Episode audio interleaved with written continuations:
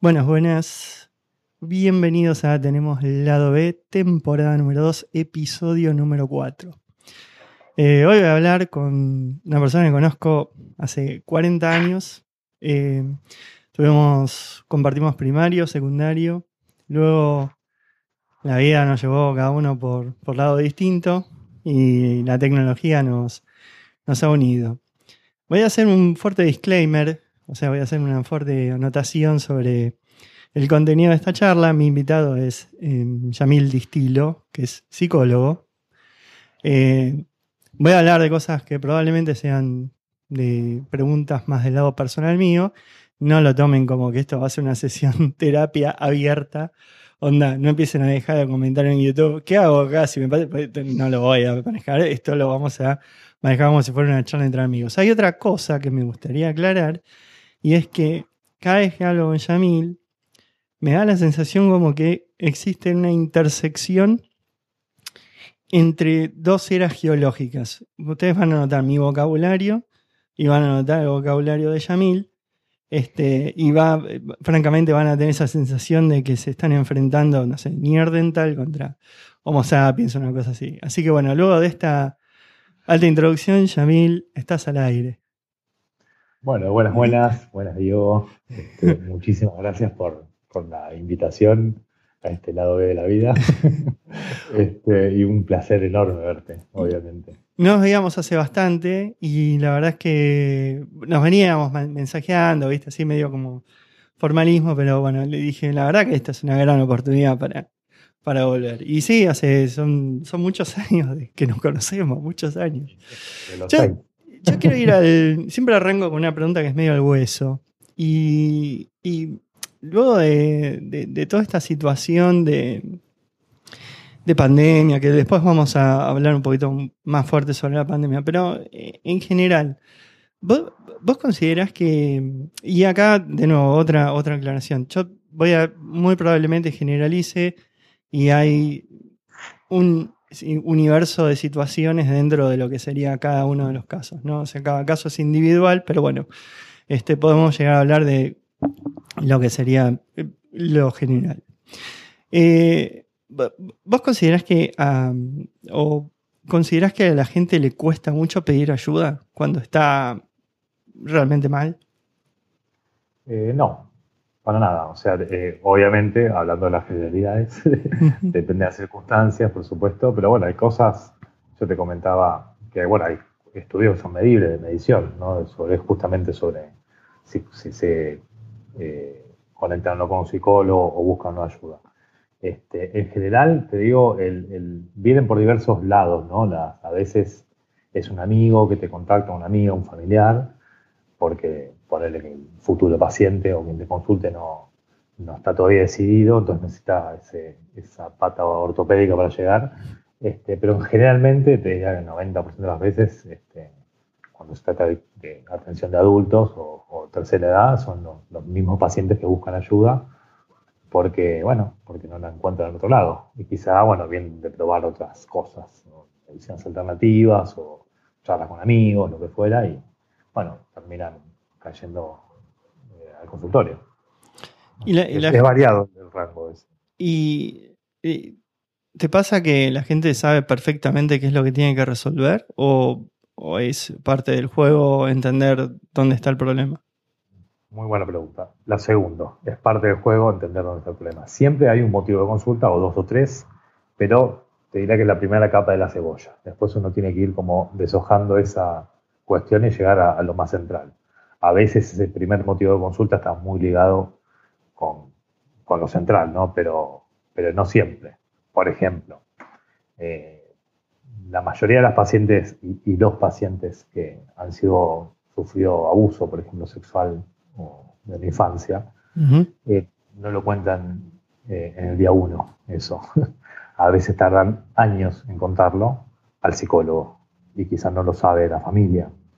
Este, entonces hay determinadas cuestiones, por ejemplo, traumáticas, que tardan mucho en salir porque están reprimidas o porque justamente la represión da cuenta de la vergüenza, la, no sé, la incomodidad de plantear esos temas que son este, ultrajantes. ¿no? Entonces, eh, ahí, por ejemplo, tenés un caso, en este ejemplo que te doy, de las, de las personas que han sufrido abuso, que no son pocas, son muchas, te diría que en promedio un 25, un 30% de las personas que yo atiendo tuvieron, sufrieron esos episodios, y eso es una estadística, te diría, global, más o menos así, en todos lados.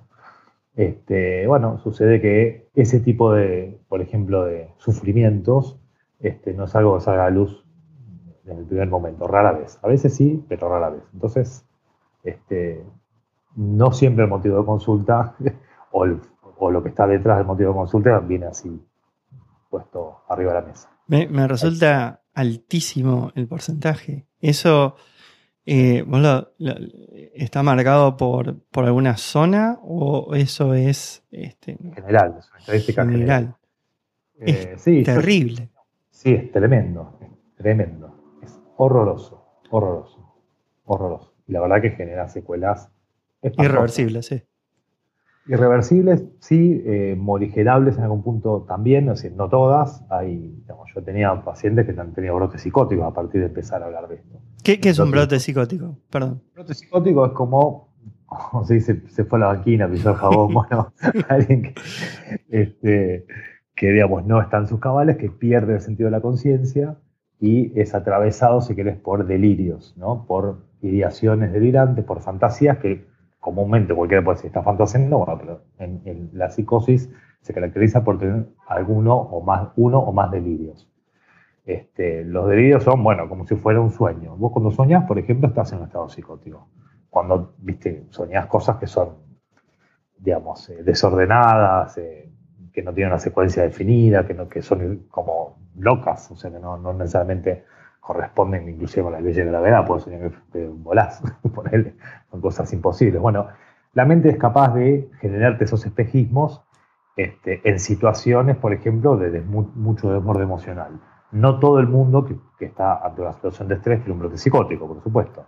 Es como que tenés que tener un poquito de, predisposición para eso, ¿no? Y la predisposición se da por cuestiones genéticas y cuestiones adquiridas del medio ambiente, mm. una mezcla cosas.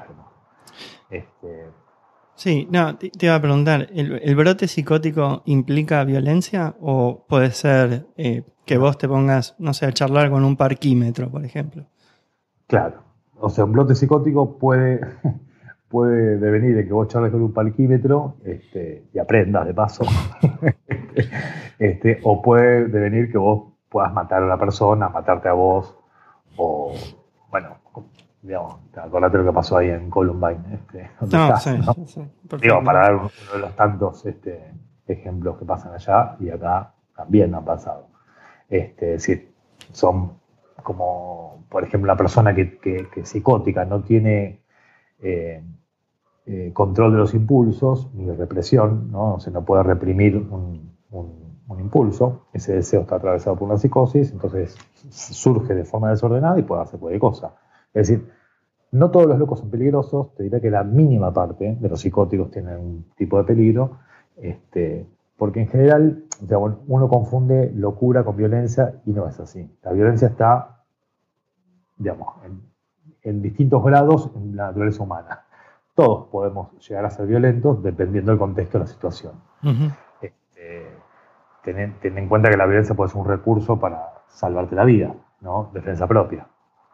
También, por ejemplo, como una figura también de, digamos, legal o jurídica es este, la legítima defensa, es esto que estoy diciendo, y el, no me salió la palabra, el, cuando es con una persona mata por desborde emocional, con, eh, tienen, ah, bueno, ahora ya, me acuerdo, pero no importa, digamos, está como contemplado incluso en el derecho que una persona puede salirse los cabales dependiendo de emoción violenta, se llama la figura jurídica. Este, sí. No, y, eso eh, ¿Presenta síntomas que son visibles o, eh, la procesión va por dentro?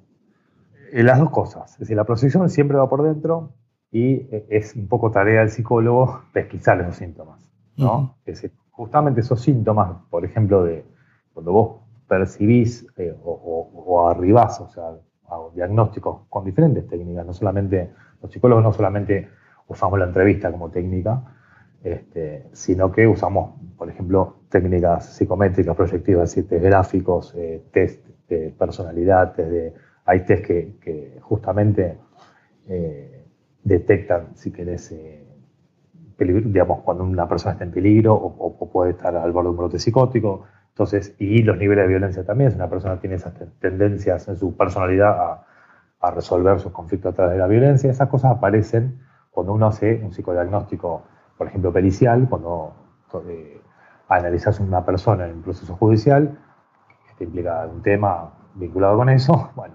específicamente, digamos, pones el ojo en eh, si puede ser violento o no. Por ejemplo, en los penales, eh, siempre cuando a los presos se les, quiere modificar de alguna forma o alandar un poco la, el régimen penal, este, se consulta con, con, los especialistas del cuerpo médico forense para ver si esa persona puede llegar a cometer, no sé, algún crimen. Y generalmente el cuerpo médico forense son psicólogos muy eh, aptos y generalmente, bueno, por lo menos en Argentina, ¿no?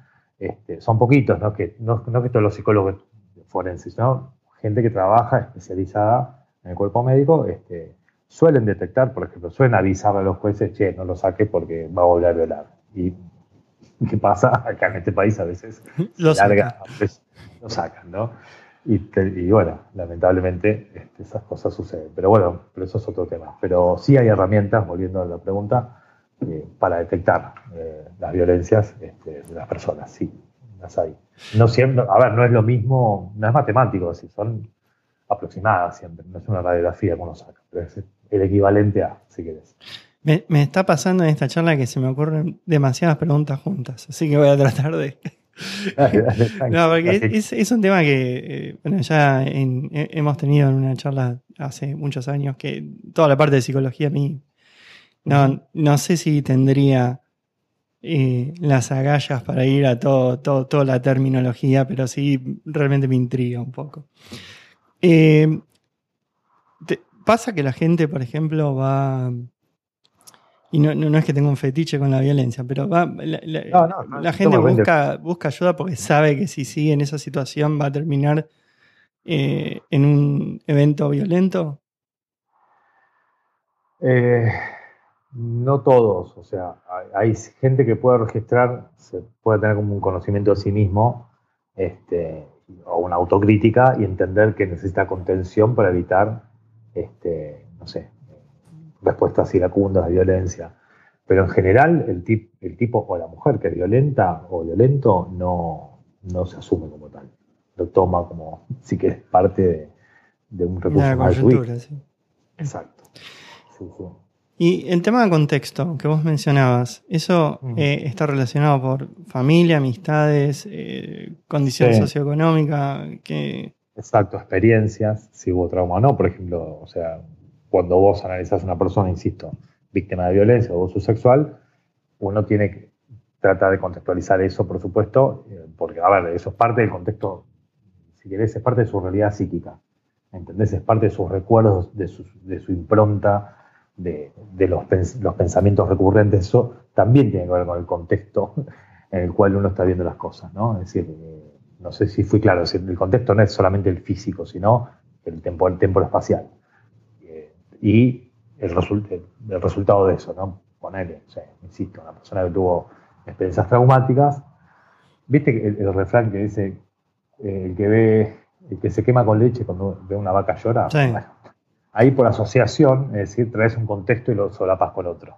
¿no? Vos ves una vaca, asocias con la leche, te quemaste cuando eras chico y tenés alguna reacción, inclusive física. O sea, algo de eso te viene al cuerpo.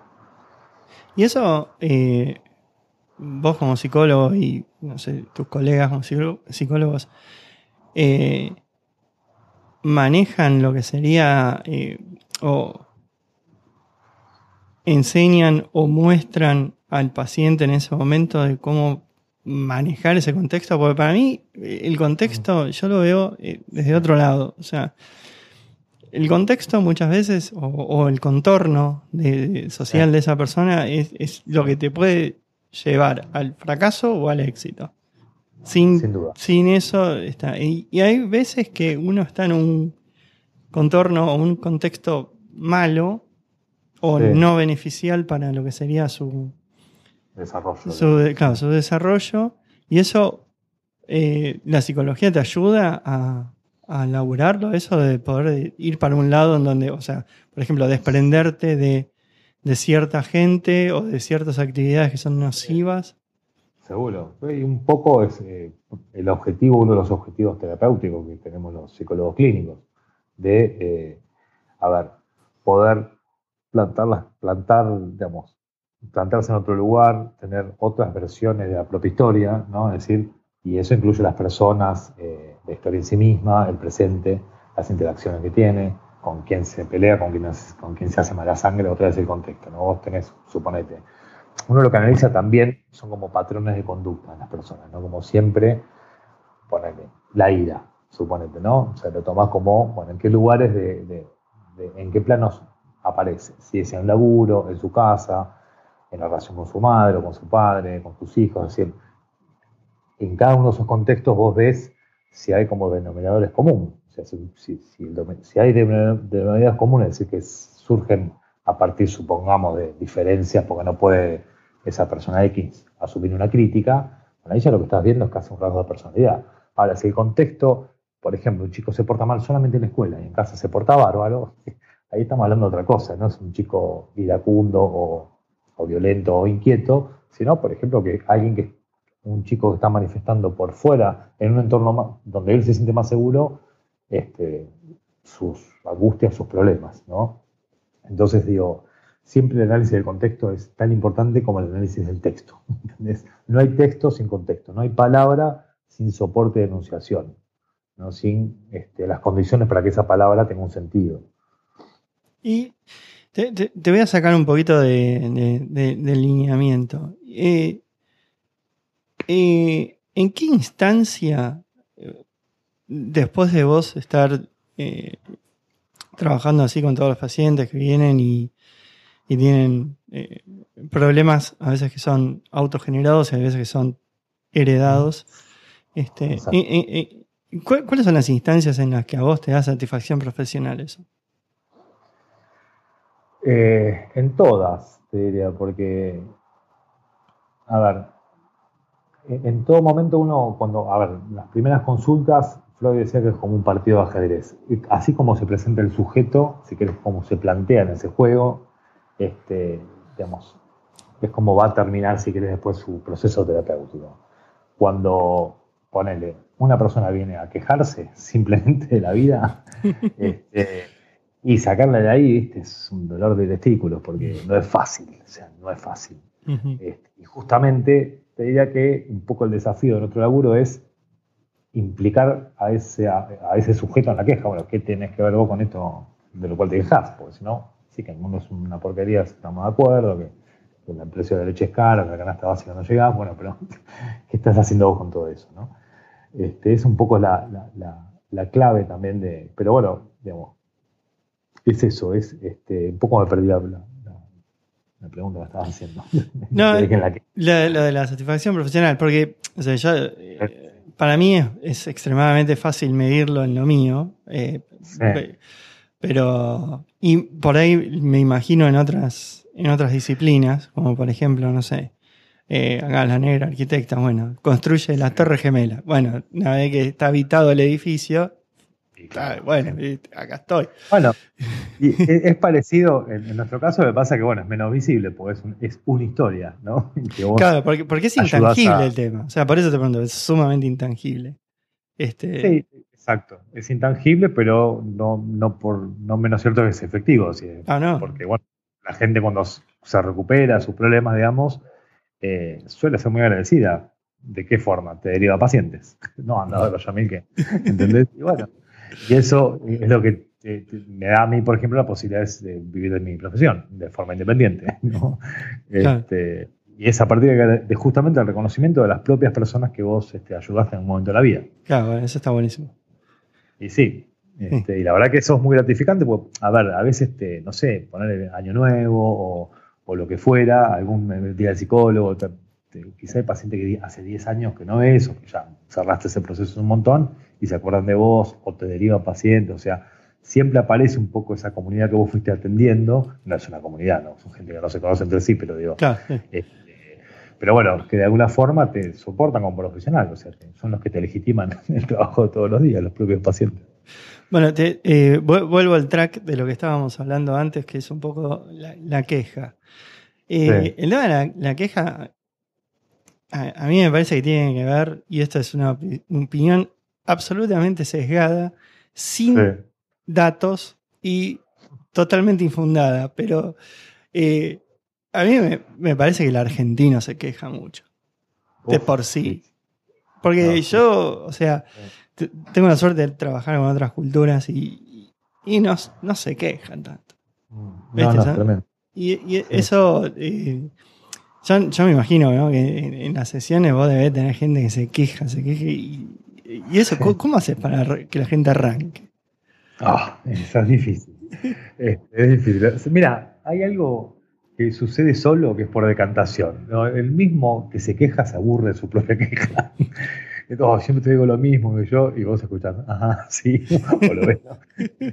Y, y, en algún punto sí, si está diciendo lo mismo, digamos, tratemos de analizar esto que se repite porque se repite, ¿no? O sea, tratemos de dar otra versión, eh, pero te lo relatemos de otra manera. De uno, en el laburo mío, digamos, lo, que trato de hacer es justamente por ejemplo, un ejemplo que yo a veces este, tomo es, bueno, vos tenemos un problema, ¿no? Y bueno, vamos, vos ya buscaste esta solución, vamos a entender que eso es una de las salidas de emergencia. Este, busquemos muchas más. Cuanto más soluciones este, encontremos, hipótesis, ¿no? De cómo solucionar el problema, bueno, mejor. Entonces, quizá uno trata de hacer proyectar al otro, bueno, ¿cómo sería si tomás este camino, este otro, este otro? Este, y en esa proyección quizá ahí se va descubriendo va descubriendo miedos, va descubriendo algunas inhibiciones, ¿no? O, o quizá descubriendo que se quiere seguir quejando y quiere quedarse en ese lugar de confort, ¿no? ¿Qué es la queja? Que es la queja. Y hay gente que te paga por simplemente para que escuches quejarse. Y, y, vos, con toda la mejor voluntad del mundo, la querés sacar de ese lugar y no. Y entonces, bueno, quizá esta es la obligación de uno decir, mira, vamos a ir cerrando, porque la verdad que te estoy robando la plata, no así, pero, pero digamos, vamos, estamos perdiendo tiempo los dos. Bueno, vos más que yo. claro, ¿viste? Este, y a veces cuando pegás esos cimbronazos, es decir, cuando advertís alguna cosa así, ahí es como que puede llegar a, reeditarse ese espacio terapéutico y empezar a hablar en serio de lo que, de lo que pasa, ¿no? No solamente de lo que se queja, que sería como el nivel más superficial, sino de, de de la implicancia de esa persona en esa queja. Eso es lo importante, cómo uno se implica en el problema. la gente, bueno, de nuevo generalizando, no, no quiero generalizar, pero, eh, o sea, ¿te parece que la queja eh, está asociada a que se está esperando que alguien resuelva los problemas y que uno no es consciente de, que en definitiva es uno el que lo tiene que resolver?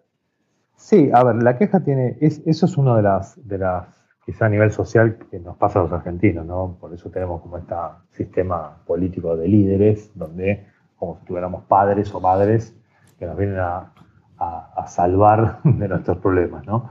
Este, pero, a ver, eh, después hay otro plano de trabajo que, eh, te vuelvo a decir, que es implicarse en, en eso del what has, que eso es quizá sería la piedra basal un poco de nuestro laburo.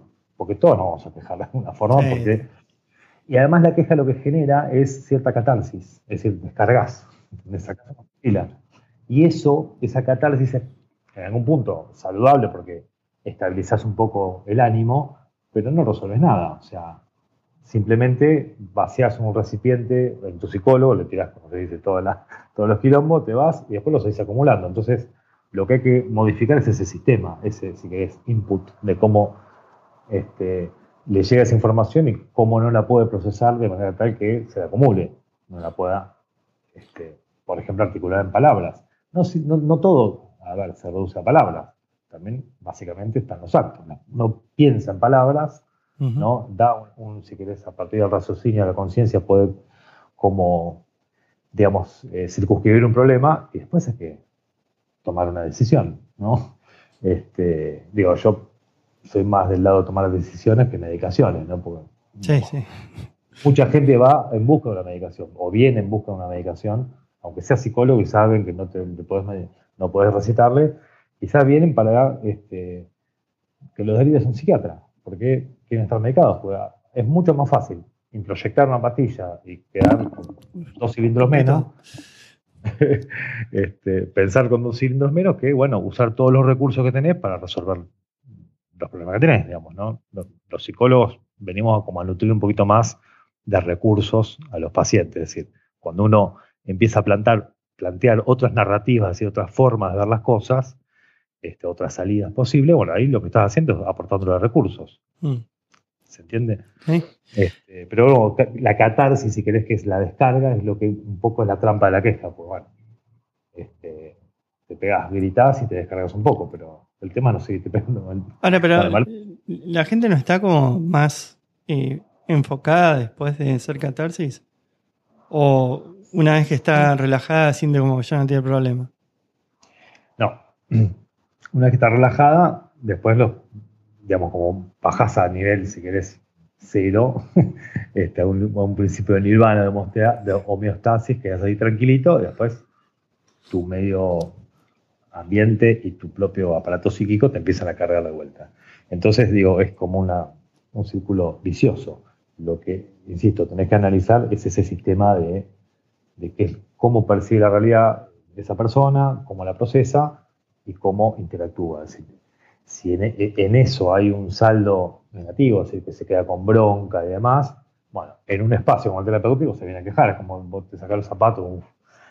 Bueno, ese, momento de relajación, que también tiene que ver con largar lo que te molesta, es un, es un primer paso de la terapia. Después es, con todo lo que tiraste ahí arriba de la mesa, bueno, armemos cabeza, vemos cómo esto, evitemos que se vuelva a armar el mismo problema, ¿no? Básicamente.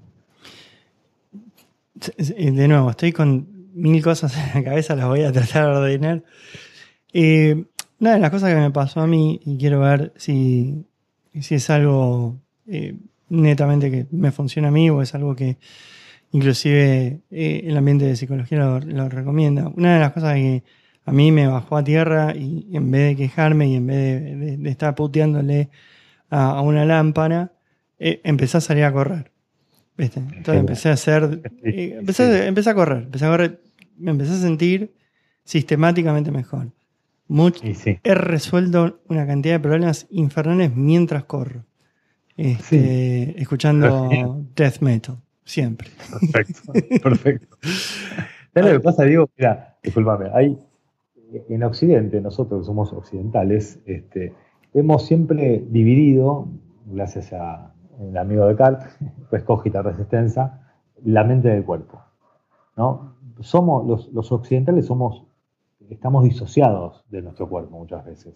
¿Por qué? Pues por un lado tenemos con la exigencia, si querés, de un lomazo con fritas para eh, aparecer lindo en Facebook y después este, poner, quizás reducimos el cuerpo a, simplemente a un, a un arquetipo, una figura ideal, este, o por lo menos esa es la presión social que tenemos, pero eso no es conectarse bien con el cuerpo. Conectarse bien con el cuerpo, eso es un aspecto, está bueno, pero digamos, hacer un poco de ejercicio, salir a caminar, este, digamos, no por una cuestión estética, sino por una cuestión, insisto, psicológica, de poder descargar esa energía.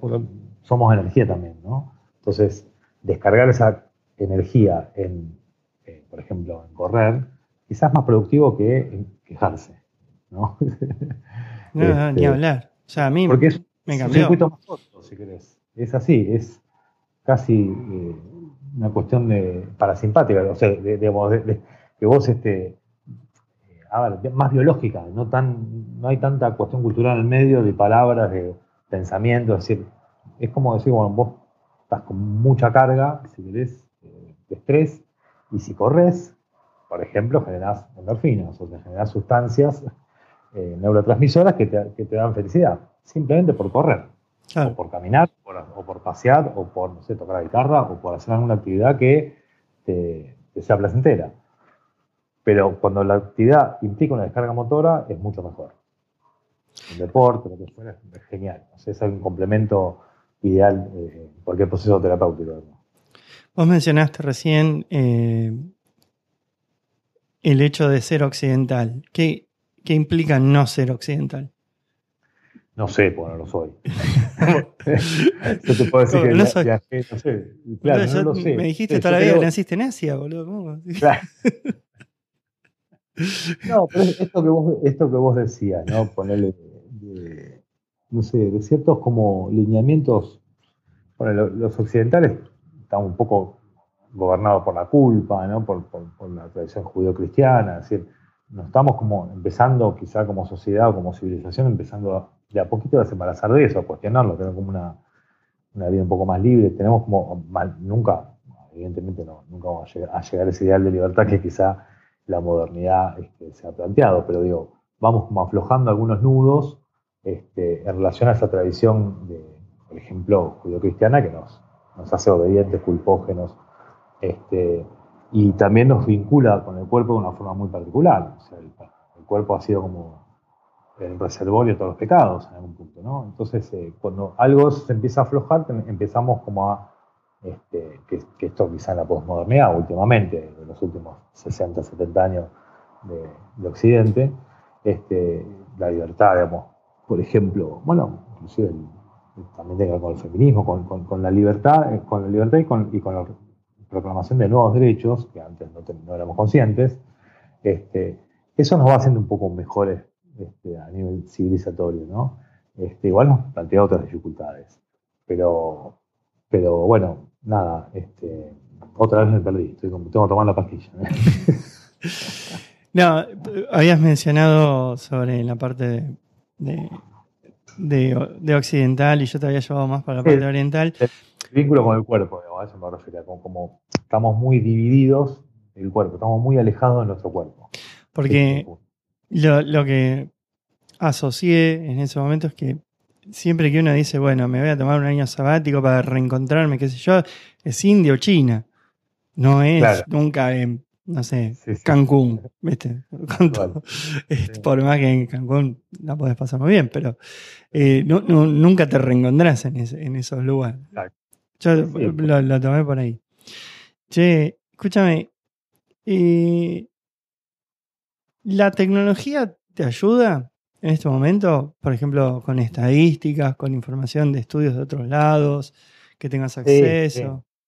Mira, es, eh, a ver, es como que cuando yo estudiaba en la Facu, digamos, 22 años atrás, eh, no había ni celulares. O sea, de, pedo conocimos el agua caliente. Exacto. y, la verdad que yo creo que Internet y la tecnología de las telecomunicaciones y, digamos, todo lo que implica Internet, ¿no? Toda este, la, en algún punto maravilla, que es este, el acceso rápido a la información. Eh, yo creo que en algún punto estamos este, todavía procesando ese cambio cultural enorme, ¿no? que, implica lo que estamos haciendo ahora, hablando de, lugares distintos, en países distintos. Este, eso por un lado, después la, información que uno se puede nutrir, que antes tenías que ir a una biblioteca o comprarte 200 millones de libros. Este, ahora tenés todo muy a, mano. Y eso para mí como configura una suerte de siglo de Pericles. ¿No sabés que Pericles era este, en Grecia, este, de 450 a.C.? Este, Grecia tuvo un cambio cultural muy fuerte a partir de la democracia, de, la democratización del saber. ¿No? Un poco Pericles tuvo que ver con eso. Se le llama siglo de Pericles, duró 30 años nada más el gobierno de Pericles, pero se avanzó, si querés, culturalmente como un siglo. ¿Por qué? Porque estaban los sofistas, que serían como los youtubers ahora, este, que, eh, bueno, difundían, o sea, se permitían, a partir del manejo de una técnica, ¿no? la tecné, ¿no? se permitían este, compartir información y cuestionar ciertos saberes que estaban, ejemplo, este, establecidos, como la mitología, etcétera, etcétera. O sea, empezó la filosofía como y la democracia a la vez democracia entre comillas, no estamos hablando de una democracia nunca pura, pero bueno, la, o sea, la, orientalización del saber, si querés, y de los, instrumentos de conocimiento, que en ese momento la palabra, este, y la escritura, hizo que eh, Grecia llegara a ese nivel civilizatorio que llegó. Yo creo que, a ver, en el mundo ahora los que tenemos manejo del conocimiento, o sea, el conocimiento no es que yo no me, no me siento un erudito, pero sí puedo a duras penas a veces entender lo que es una fake news y no. No decir, puedo, por la tradición, cuando uno estudia cualquier ciencia, vos necesitas tener más de un indicador para decir, ah, esto es cierto. ¿no? Este, entonces, este, bueno, quizá en Internet tenés una fuente muy amplia de información, mucha es basura y otra no. Pero esa, o sea, está todo al mismo plano, pero, o, quizá uno sabe dónde buscar, este, revista científica, lo que fuera, pero Dios está a mano, ¿entendés? O sea, no tenés que, eh, ni siquiera en un congreso, lo, lo, mirás por YouTube. Exacto. Entonces digo, eso, eso para mí genera una agilidad y una posibilidad a, todo nivel, ¿no? De técnico, profesional, lo que fuera, que es maravillosa y eso también está haciendo, está generando cambios profundos, ¿no? En, el desarrollo. Este, bueno, vos lo sabes mejor que yo, que estás del lado de los desarrolladores. A mí lo que me pasó es que eh, sobre el tema cardíaco mío, que yo me atendí mucho tiempo en Argentina, yo, y y me da la sensación como que eh, se hablaba, nada, este, era en base al conocimiento que tenía esa persona. Exacto. Y cuando llegué acá, lo que me empezó a pasar era que el cardiólogo, que fue recomendado por, un, por el cirujano que me operó en Argentina, eh, me hablaba sobre, o sea, con datos, ¿viste? O sea, Mm. Bueno, vamos a hacer esto. El 65% de la gente que hace esto con tu cardiopatía y con la misma operación que tenés vos, tal cosa. El 72%, y, o sea, el flaco iba mm. este, hecho. Entonces, esa información, en definitiva, el tipo le servía también como para decir, bueno, vos lo querés hacer o no lo querés hacer, porque yo te estoy diciendo la, la, probabilidad. Entonces, eso quería saber si. No, hace mucho que no, o sea, yo la vez que hice terapia en Argentina hace 1500 años, no, no, no, no, existía tampoco esto. Entonces quiero saber si en este momento todo, toda esa información y todo ese cúmulo de datos que existe se están utilizando este, por ahí para lo que es la toma de decisiones dentro de lo que son los pacientes. Eh, no, ahí te diría que no. O sea, es información eh, que tiene que ver quizá con producto de la psicología, ponerle experimental o, la psicología de investigación más empírica, por ejemplo, se usa mucho en marketing, ¿no? Para predecir este, conducta de consumo. En la clínica no, porque digamos, el, te sirve, yo te puedo decir, bueno, sí, te puedo dar un número estadístico, como te dije, del 25 o 30% de abusos, como no sé, otros números, este, no sé, el incremento 150% en el uso de psicofármacos en el último tiempo, y cosas así pero que así sueltas no te dicen nada, digamos, desde el punto de vista de la clínica de la psicología, es decir, de lo que le pasa a esa persona. Sí, sabes que no es un androide, porque bueno, más o menos está dentro de esos rangos que uno conoce, pero así no esté dentro de esos rangos, o sea, como uno va a lo particular, ahí tanto lo general en el trabajo de la clínica no, digamos, no, digamos, no es que no cuente, cuenta mucho porque la teoría es eso, ¿no? La teoría un poco es eh, generalidades sobre los procesos humanos, ¿no? Entonces uno tiene que decodificar eso en lo particular de esa persona que te vaya a consultar. O sea que ahí es como que no, no es que te sirven tanto los, los, números, ¿no? Está. Eh, una, una de las cosas que, quería charlar con vos es que, vos justo me lo habías mencionado, como que se había puesto de moda el tema de la gente tóxica.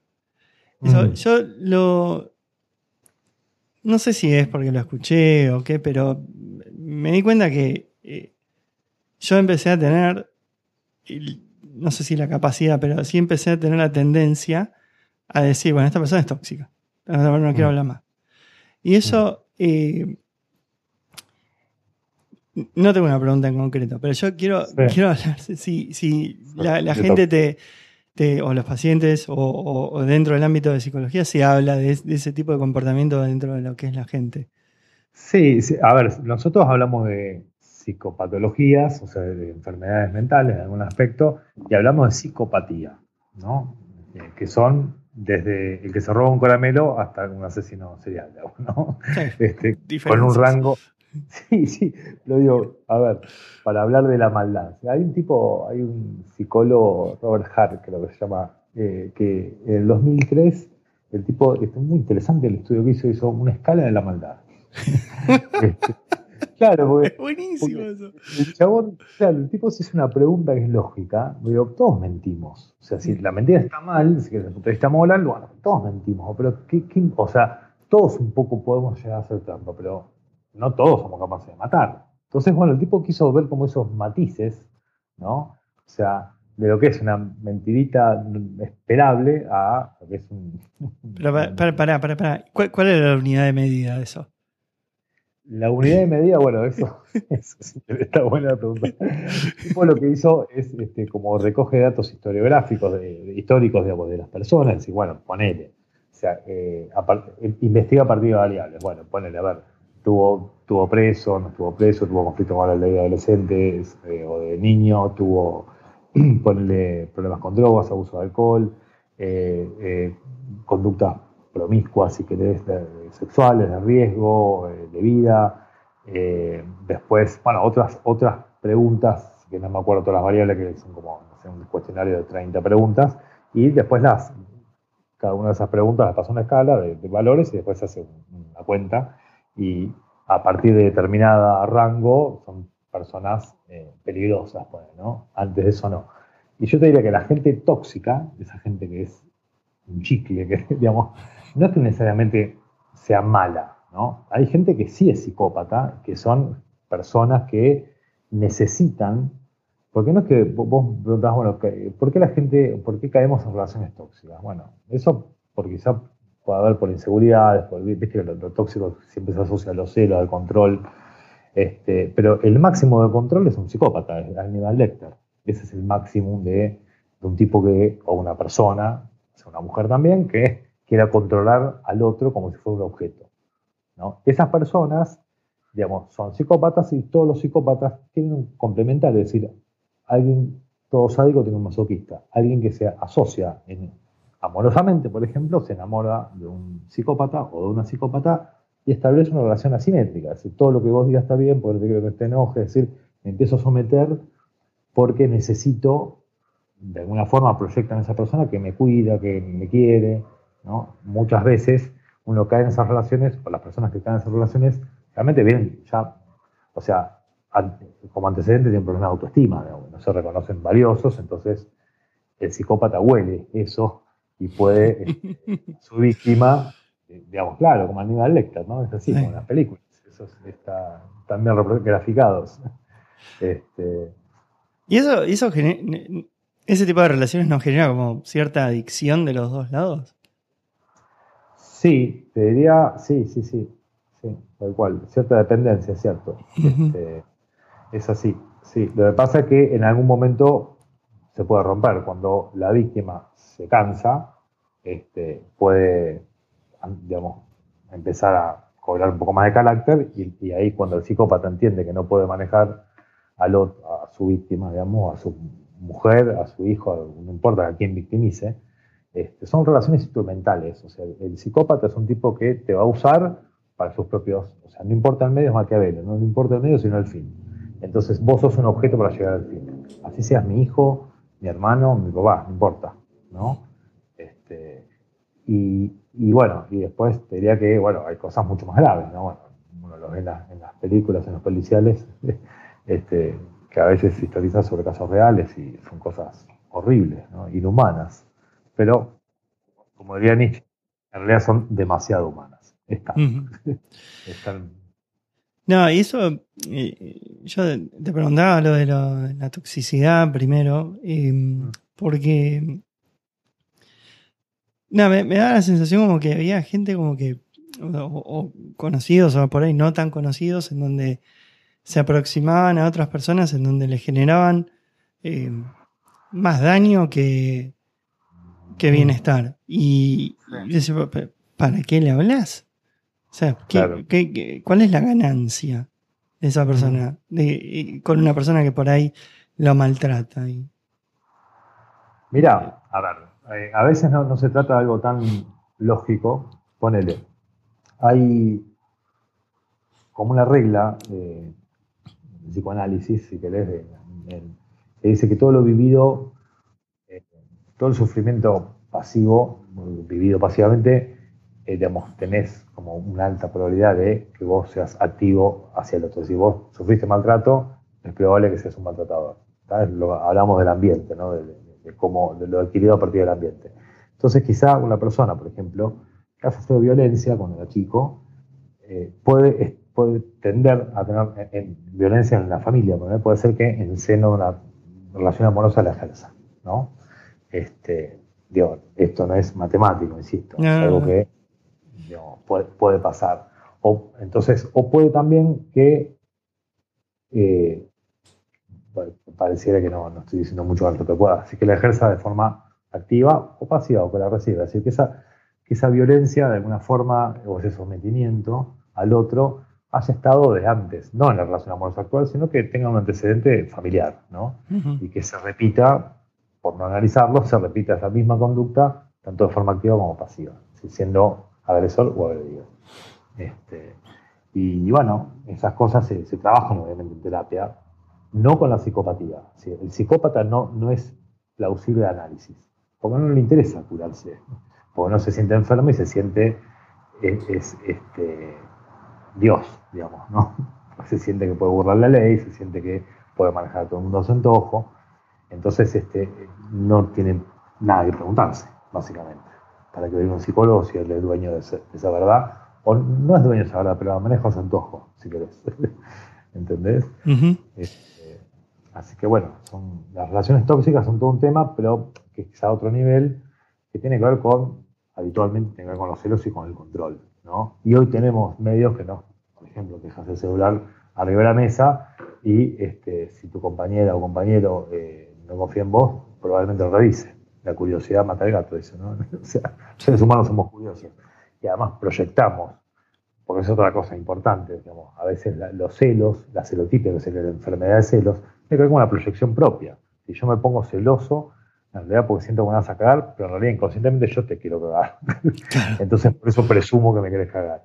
¿no? Entonces te empiezo a perseguir, a perseguir, este, pero simplemente por una pulsión, si querés, una este, parte de mí no que parte de vos. Yo la veo en vos, pero en realidad pues, la estoy proyectando. Este, y esa gente es justamente gente tóxica, ¿no? gente que, puede utilizar al otro o, mortificarlo, este, dándole clases de conducta moral que si uno rasca un poquito la cáscara, digamos, no, no la cumple. No, no, no. no. no chequea ni una.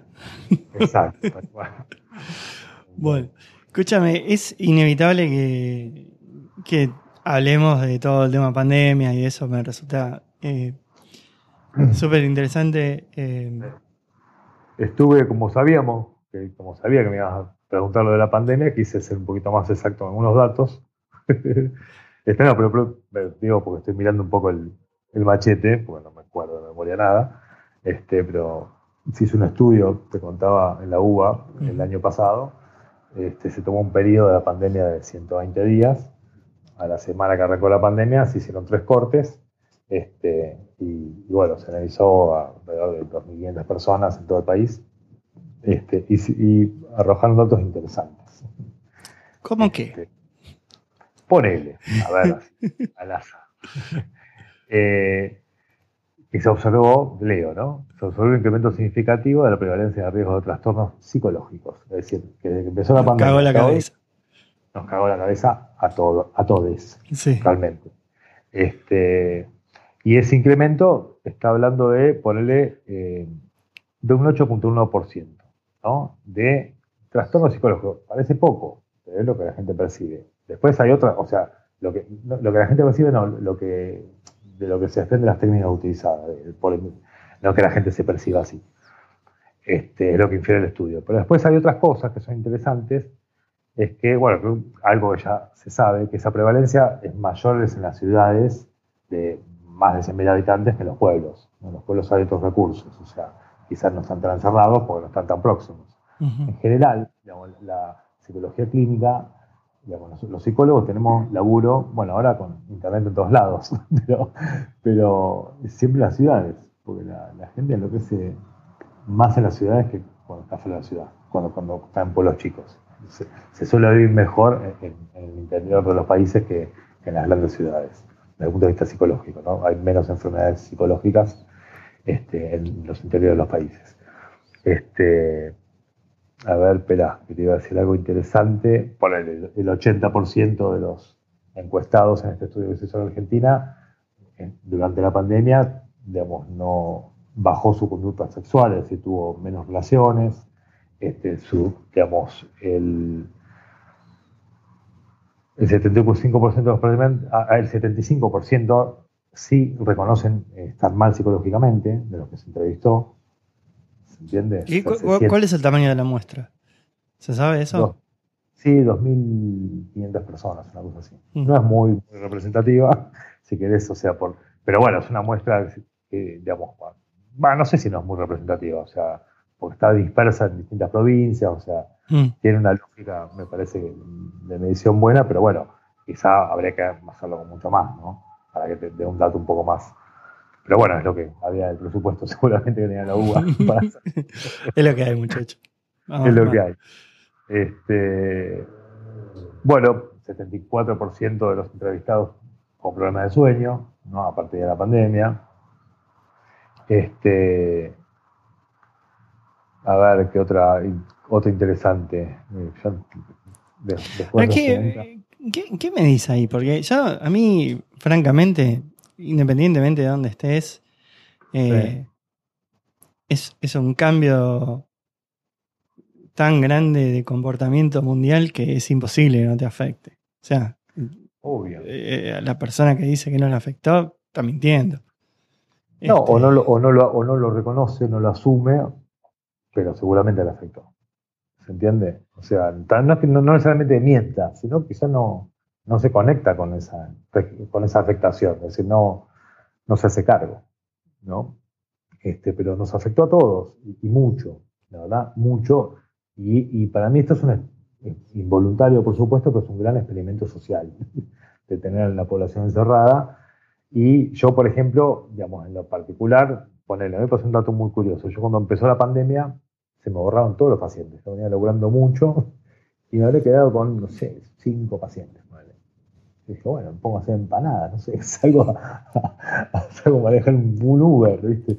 Porque fue como una, un silencio, tipo, los cardones en el desierto, no pasaba nada, durante tres meses. Ahí aproveché, aprendí a tocar la guitarra, ¿no?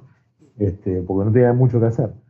Leí, investigué, volví, hablé con amigos, pero no estaba con muy poco trabajo. Y todos los colegas, por lo menos los, de, conozco, estaban más o menos con el mismo tema, excepto los que laburaban para obras sociales que estaban a full.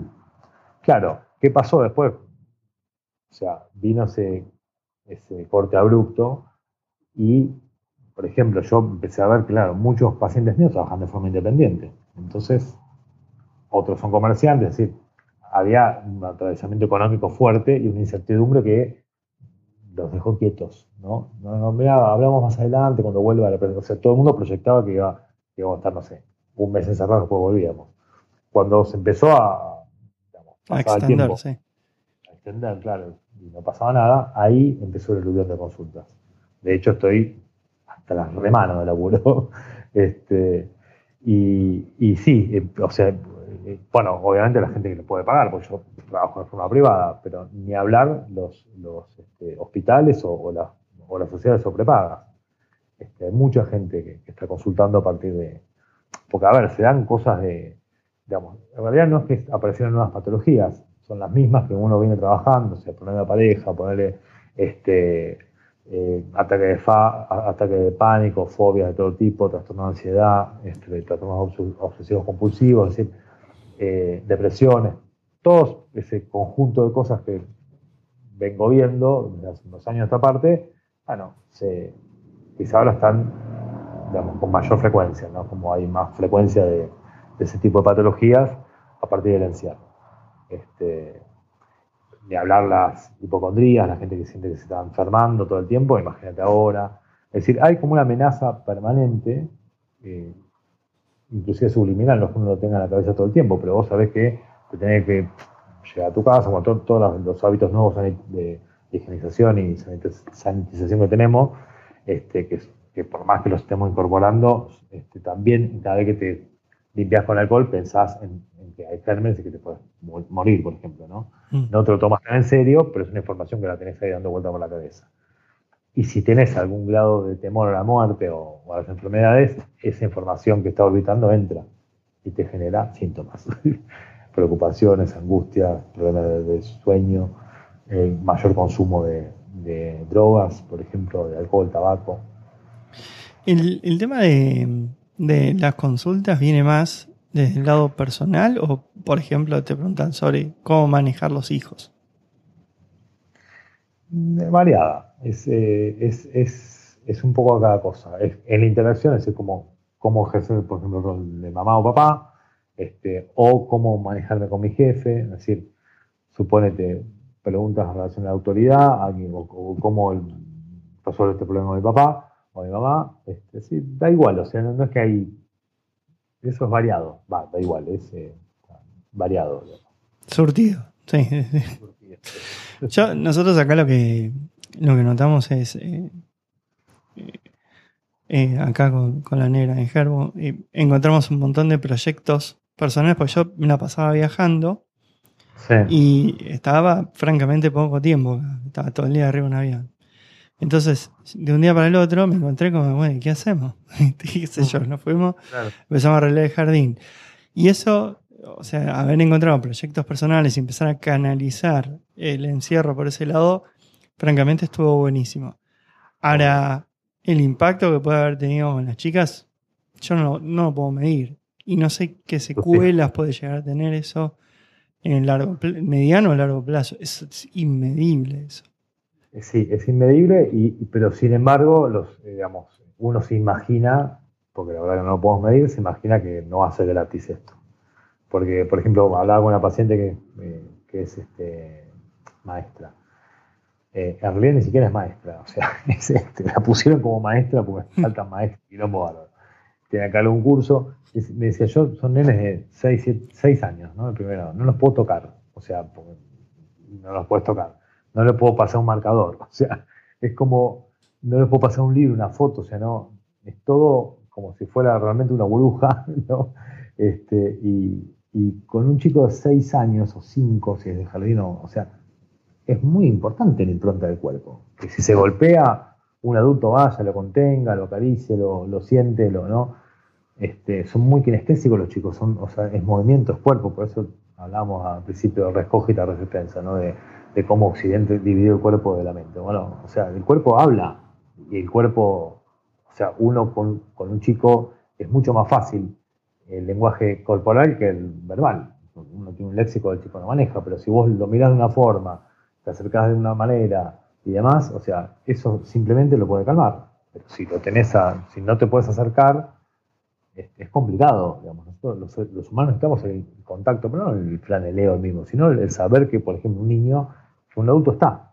Y a veces la forma de estar presente es a partir del cuerpo, es nada, contenerlo, por ejemplo. Bueno, sentar, a ver la nanana y ya está, ¿no?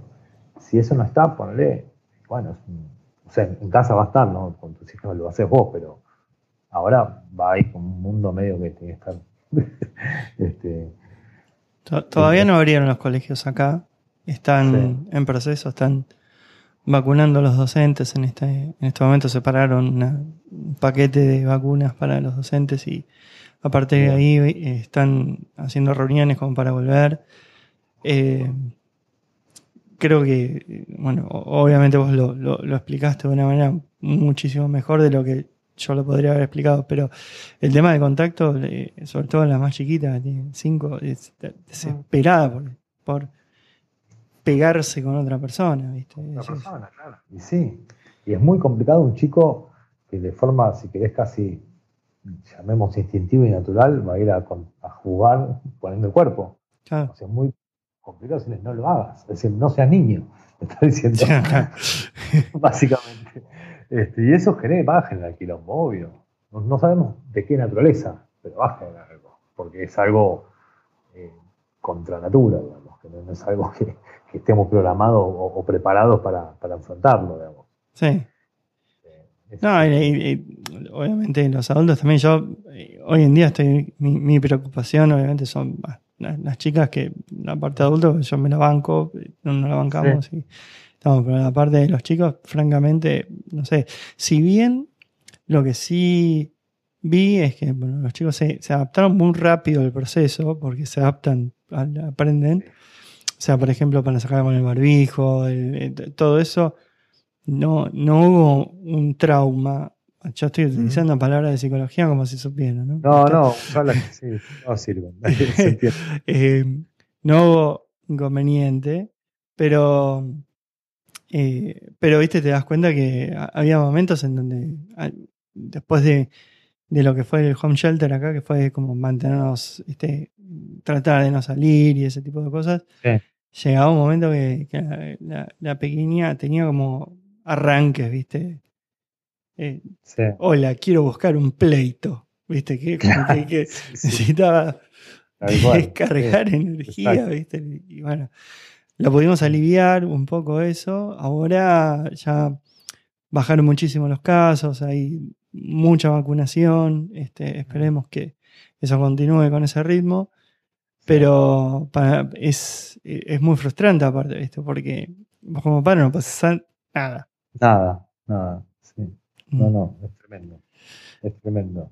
Este, y se te acaban también los recursos dentro de casa, porque bueno, le das un ratito a la tablet, un poquito a la tele, le pones un libro, le pones a pintar, pero si, si tenés que estar, eh, digamos, todo el tiempo vos para estimularla, para que no se aburra, que no se angustie, no puede laburar. O sea que en algún punto tenés como decirle una frazada corta, cubrís una cosa y descuidas la otra. Entonces, es, sí, realmente abajo. Sí, tal cual, tal cual. Y después los chicos quedan como muy, ahora últimamente, muy prendidos a las pantallas, pues no, no, pueden, por lo menos en las ciudades, pero ustedes decían, quizás no pueden salir a dar una vuelta, andar en bicicleta, este, verse con amigos, o sea, es un, la verdad que es un problemón enorme. Este, ¿Y cómo, fue para... ¿Cómo fue para ustedes cuando arrancó todo esto? Que, o sea, porque me imagino que ustedes, igual la, la comunidad psicológica, ¿no? O sea, me imagino que cada uno tiene. Eh, lo ve desde su ángulo, ¿no? Yo, por ejemplo, eh, me dedico a tecnología, desde la parte de tecnología digo, bueno, este, yo acá hay un montón de procesos que se venían hablando que se van a acelerar. Este, y de alguna manera, este, en cierto punto, era la hipótesis que faltaba, ¿viste? Para confirmar el, caso. Ahora, de lado de la psicóloga, yo no, no me imagino estar así sentado, ver, bueno, se pudrió el mundo, a partir de mañana se le caga el mate a todo el mundo. A todo el mundo. ¿Cómo se reacciona con eso? Mirá, no sé, yo la verdad que fue, fue para mí fue, porque además uno está dentro del problema. Yo también tenía fantasías, miedos, o sea, yo no, sé si leíste el, Eternauta. yo me sentía así, o sea, no podés salir a la calle, miraba desde el balcón, digo, ¿qué onda? O sea, ¿qué va a pasar? O sea, esa incertidumbre que yo tenía, sabía que la tenía mis pacientes, obviamente. Este, entonces, por un lado, eh, digamos, por ejemplo, los colegas, o sea, sí hablo, yo, ahí aparecieron, ponerle, gente que, o sea, veía ni de la facultad que me llamaba, o nos empezamos a llamar un poco como quizá la fantasía del fin del mundo. Bueno, despidámonos de las personas que. Sabes cómo te quiero. claro. Y bueno, compartiendo un poquito de experiencias, ¿viste? Fuimos como viendo, este, y muchos, porque yo participo de una página de psicólogos, qué sé yo, este, que hay muchos colegas, y la verdad que estuvo bueno en algún aspecto porque muchos empezaron a organizar como para dar servicios gratuitos, ¿no? Yo, por ejemplo, en mi caso, lo que hacía, porque entendiendo las cuestiones económicas que esto generaba, dije, bueno, a, los pacientes, los, que se quedaron sin laburo, los atiendo gratis, los que les bajó el laburo, eh, les, bajaron los ingresos, les bajo los honorarios conforme les bajaron los ingresos, y los que, este, como vos trabajas en tecnología y, al contrario tienen más laburo, que se les puedo cobrar más. este, pero digo, fue, fui como en algún aspecto, porque la verdad que es uno tiene una responsabilidad civil con los pacientes, no decimos, oh, flaco, se te acabó la plata, jodete, este, no, ¿entendés? Y más en un momento tan complicado, es como que... Claro, cuando más lo necesita. Che, no te quedaste sin laburo, nos vemos en Disney. No, o sea, en esa situación, bueno, es como que yo decidí eso, es también eh, no dejar de mercantilizar mi trabajo porque si no, no como, pero bueno, flexibilizarlo. Entonces trabajaba medio a la gorra al principio. Bueno, pagame lo que puedas. Con algunos pacientes sigo trabajando así. pagame lo que puedas. Este, y la gente, la verdad, que es muy agradecida porque te lo responde, te pagan lo que puede y después, apenas puedes, no, tenés que ni regular un horario te lo empieza a subir. Este, porque, bueno, es una forma también de sostener y respetar el espacio que tienen, que construimos ¿no? entre, entre ellos, o sea, con cada uno de ellos. Sí, la, verdad que para mí es. Eh, eh, a mí me pasó que, por ejemplo, yo hablaba, no sé, me la paso hablando con clientes voy, hablaba con un cliente y, la conversación empezó a, cambiar a un lugar muchísimo más personal y muchísimo más íntimo. Y, de repente el tipo, ¿viste? te decía, no, sé qué onda, o tengo a mis viejos, este, ¿viste? Con, mm. con COVID, con cosas así, y, de repente me parece que, y esto es opinión personal, eh, lo que empezó a pasar es que hubo todo un, sistema de contención improvisado entre toda la gente con la cual hablabas, en donde había como un, inicio más soft, viste, para, para medir, a ver cómo emocionalmente estaba la otra persona. Eso me, pareció, por lo menos lo que yo viví, me pareció súper groso que eso suceda de manera espontánea. Porque no, o sea, ya de movida me parece que la contención es un bardo. Y la contención en estas situaciones es mm. inmanejable. Sí.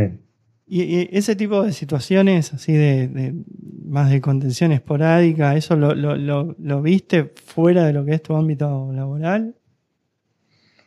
Eh, sí, o sea, tal cual lo decís vos. O sea, la gente, digamos, lo que yo estuve viendo fuera de mi ámbito laboral es que este, la gente empezó a hablar un poco más entre sí, o sea, o sea más allá de la distancia física, este, eh, empezó a haber un poquito más de comunicación. Entre, no sé, me pasó a mí en lo personal también, sacando el laburo, que empecé a hablar con gente que hace años que no hablaba. Uno de ellos vos. este, y, y, está bueno porque, digamos, digamos, qué sé yo, es un poco a resignificar un poco el, momento.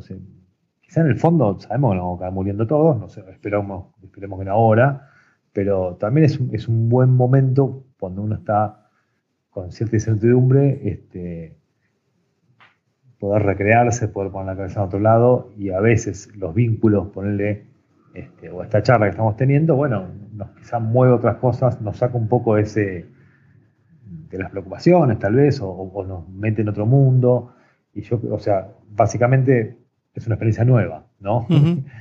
Este, y, siempre, o no siempre, pero bueno, uno tiende a tener esas experiencias nuevas para enriquecerse, para salir un poco, como salir a caminarnos, hacer algo distinto a lo que hago todo el tiempo.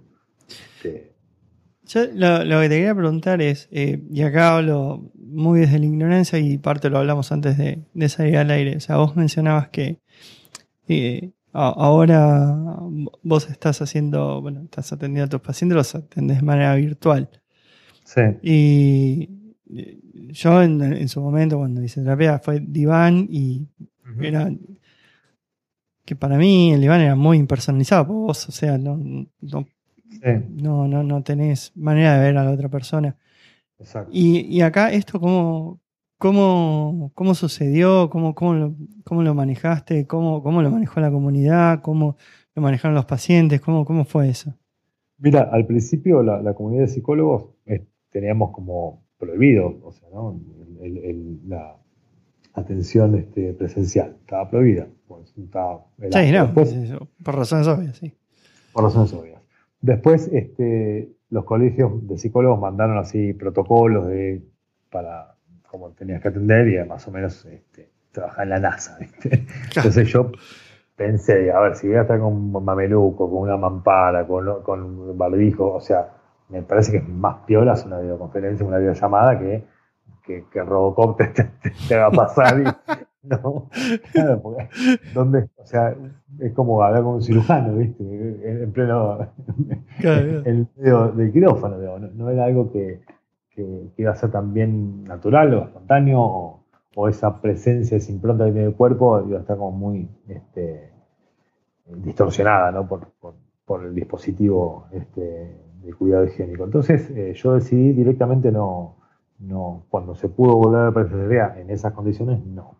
Además, en los consultorios que yo alquilo, hay sala de espera, además tampoco podíamos, ¿no? Entonces, este, muchos colegas, muchos, o sea, nos, estamos como abriendo estas nuevas formas de comunicarnos y yo en lo personal estoy descubriendo que es muy cómoda para ambas partes. De hecho, tuve, no sé, 6, 7 pacientes, eh, digamos, últimamente nuevos, este, que, los conocí virtualmente, ¿no? Este, pero sin embargo, se, puede establecer este, ese lazo necesario para laburar. Este, inclusive hay gente que yo atendía antes presencialmente y le es mucho más cómodo este, desde la casa. Yo, creo que la gente también se dio cuenta que hay un montón de cosas que se pueden hacer de manera virtual y es una pérdida de tiempo espantosa. Este, Y ir a trasladarse, ir a un lado, al otro, correr, putearse con el colectivero, e, ese tipo de cosas me parece que... Sí, si en definitiva la, la, sesión te funciona, o sea, bienvenido sea. Este, Exactamente. Pero a mí me pasó, bueno, toda la idea de este podcast aparece porque de un día para el otro empecé a tener tiempo. ¿Qué es esto? Claro. ¿Qué, hago con mi tiempo? Bueno, vamos a hablar, qué sé yo, vamos a otra cosa.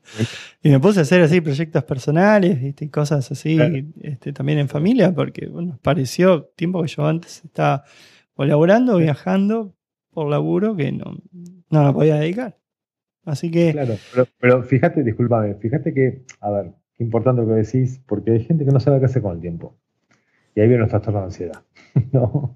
Cuando vos tenés tiempo libre y no lo disfrutás, ¿no? Este, eso empieza a generar un agujerito en el, alma, digamos, te empieza a incomodar. Este, y, eso puede venir un, ataque de pánico, un trastorno de ansiedad, es decir, eh, es muy importante el uso del tiempo, ¿no? Pero no eficiente. No, es, que tenés que ser un robot y hacer todo bien.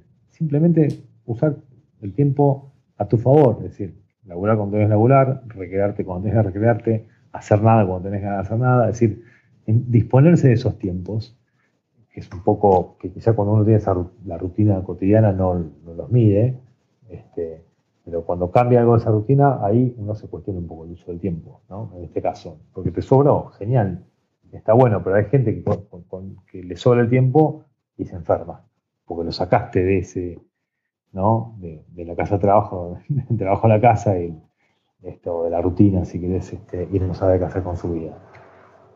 El, problema es que, a ver, el cerebro humano funciona como modo a prueba de fallos, ¿no? Es decir, funciona de una... Eh, sí, o sea, con, digamos, uno trata de hacer, digamos, de, gastar la menor cantidad de energía posible. Entonces, las rutinas nos ayudan para eso. Levantar siempre a la misma hora, te los dientes, es decir, hay una serie de cosas que haces que no las pensás, las haces y punto. el, cerebro interviene muy poco para llamar alguna forma de pensamiento, los procesos de pensamiento. ¿no? ahora, cuando tenés que resolver un problema nuevo, este, por ejemplo, entendamos un problema nuevo que hago con el tiempo, bueno, te puede ir bien o te puede ir mal. Te puede ir bien, bueno, vos hiciste el jardín, estás haciendo esto. Yo, por ejemplo, con el tiempo libre que tenía al principio, este, nada, aprendí a tocar la guitarra. y toco, y compongo. O sea, bueno, yo igual tengo una base de música, ¿no? sí, sí, sí, no te hagas el humilde. Vos tocabas batería también, sí. La batería, nunca había agarrado una guitarra, ¿entendés? Más que para pasársela a Pablo Espírez, que, que, que se tocar. pero bueno, sí, es decir, pude, usar, pude hacer con ese tiempo otra cosa que no sea sufrir ansiedad, cuando no saber qué hacer con él, ¿entendés? Entonces es muy importante disponerse, insisto, cuando, cuando digamos, a ver, un concepto básico de inteligencia es la adaptación al medio. Entonces, bueno, uno, si se adapta al medio, si el medio está, te genera este problema, esta hostilidad, esta hostilidad o esta dificultad, bueno, haces algo con eso. ¿por, qué la gente no quiere hacer nada con el tiempo? Eso eh, me resulta inentendible. Mm. Y sí, es, eh, eh, yo me pregunto lo mismo. Porque a mí me parece maravilloso tener tiempo libre. Creo que es hermoso. Y yo parte, a ver, mi trabajo lo disfruto un montón, me encanta trabajar. Te diría que me cansa, como, a vos te puede cansar tu laburo, no es que porque escucho problemas graves o de las personas, este, digamos, termino cargado, hecho mierda. No, no, me encanta mi laburo, me encanta. Pero me encanta también no laburar. me encanta tener el tiempo libre, es algo que me parece magnífico. Este, eso, francamente me, llama la atención porque hay, o sea, hay, hay veces que, y esto me parece que es algo de la gente de tecnología, pero nos metemos en tantos proyectos paralelos que terminamos el 1% de los proyectos paralelos, porque siempre aparece algo urgente y bueno, y en realidad lo que nos produce angustia es tener mil cosas paralelas abiertas y no, no, no poder darles un final o, poder darles un cierre. Este, Pero no, eso me, sorprende mucho lo que me estás diciendo de, que la gente no sabe qué hacer con el tiempo. Mm. sí. Tremendo.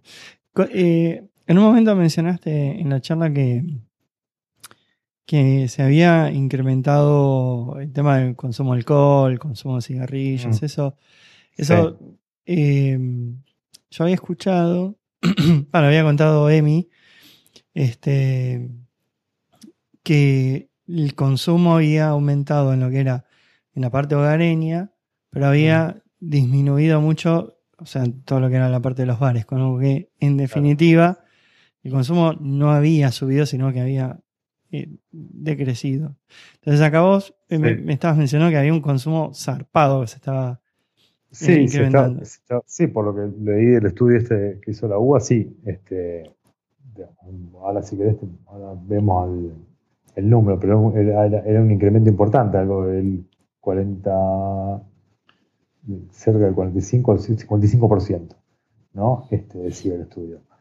Eh, ahora, el tema, bueno, sí, eso tiene quizás fácil pensarlo por, porque los consumos patológicos este, son parte del, a ver, uno consume drogas para salir un poco de la situación, ¿no? O, tomas alcohol, o sea, por un lado es un premio que uno se da, ponele, este, que es cuestionable, ¿no? Desde el punto de vista si sí, premia así, ponele, este, porque es un placer así inmediato, este, y eso este, a su vez genera un círculo de ansiedad mayor, ¿no? porque después buscas más.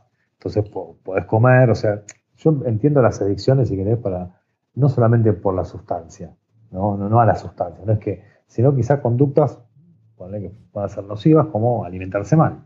También es una adicción la comida, ¿no? Este, y también altera la conducta. O sea, a ver, es complejo el tema de adicciones. Uno asocia adicción con sustancia, ¿no?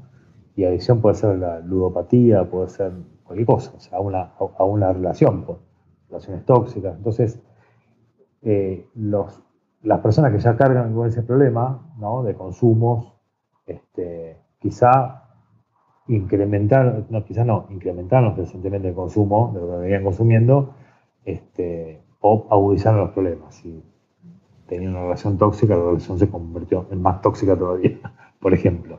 Es decir, sobre lo que ya estaba, digamos, como parte de un conflicto, empezó como, no sé, se empezaron a agudizar más. Igual el problema de, los consumos, digamos, obviamente no es algo nuevo, no es un problema.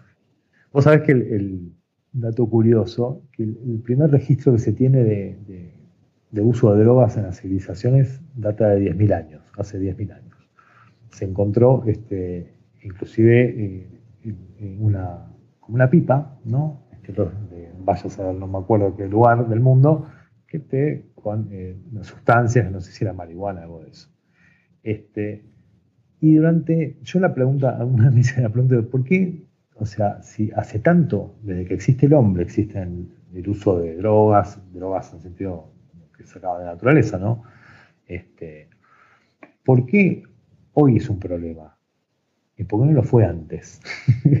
¿No? Este, y, yo creo que, digamos, creo no, por lo que he leído, este, y ahora te voy a contar un experimento que se hizo en la psicología en los años 60 relacionado a eso, es muy interesante y tiene que ver con lo que estamos hablando. Eh, lo que sucedió en el medio, de, porque los problemas con drogas a nivel social vienen hace 100 años nada más. De hecho, Freud consumía cocaína. Eh, consumía cocaína líquida y se lo proveía el laboratorio Merck. Por eso Merca, le decimos ahora, porque viene el laboratorio Merck, las primeras, eh, digamos, la, síntesis de cocaína, o sea, lo, hizo ese laboratorio que todavía existe. Pero bueno, a ver, ¿por qué Freud nos hizo adicto? Siendo que la cocaína está adicta, ¿no? Entonces, eh, o por qué, por ejemplo, una persona que, no sé, tiene un problema, lo atropella un bondi y lo tiene que, tiene que dar morfina para sacar el dolor.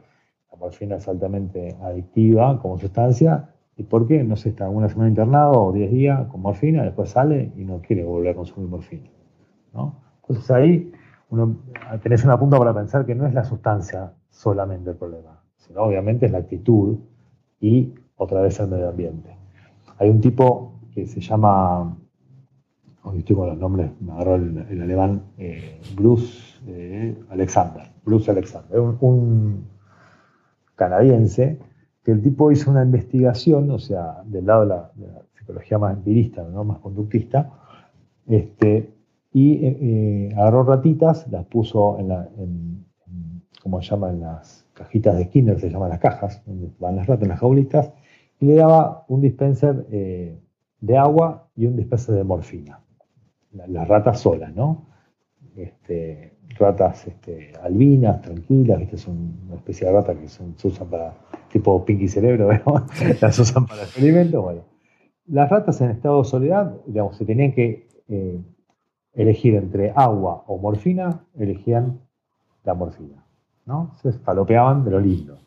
Ahora, lo que hizo es, están todas las ratas solitas a vuelta. Ahora, cuando el tipo armó un parque de diversiones de ratas, armó, no sé, un departamento lleno de roditas, este, no sé, boludeces, juguetitos, y les puso dispenser y puso muchas ratas, puso, no sé, una colonia de ratas ahí.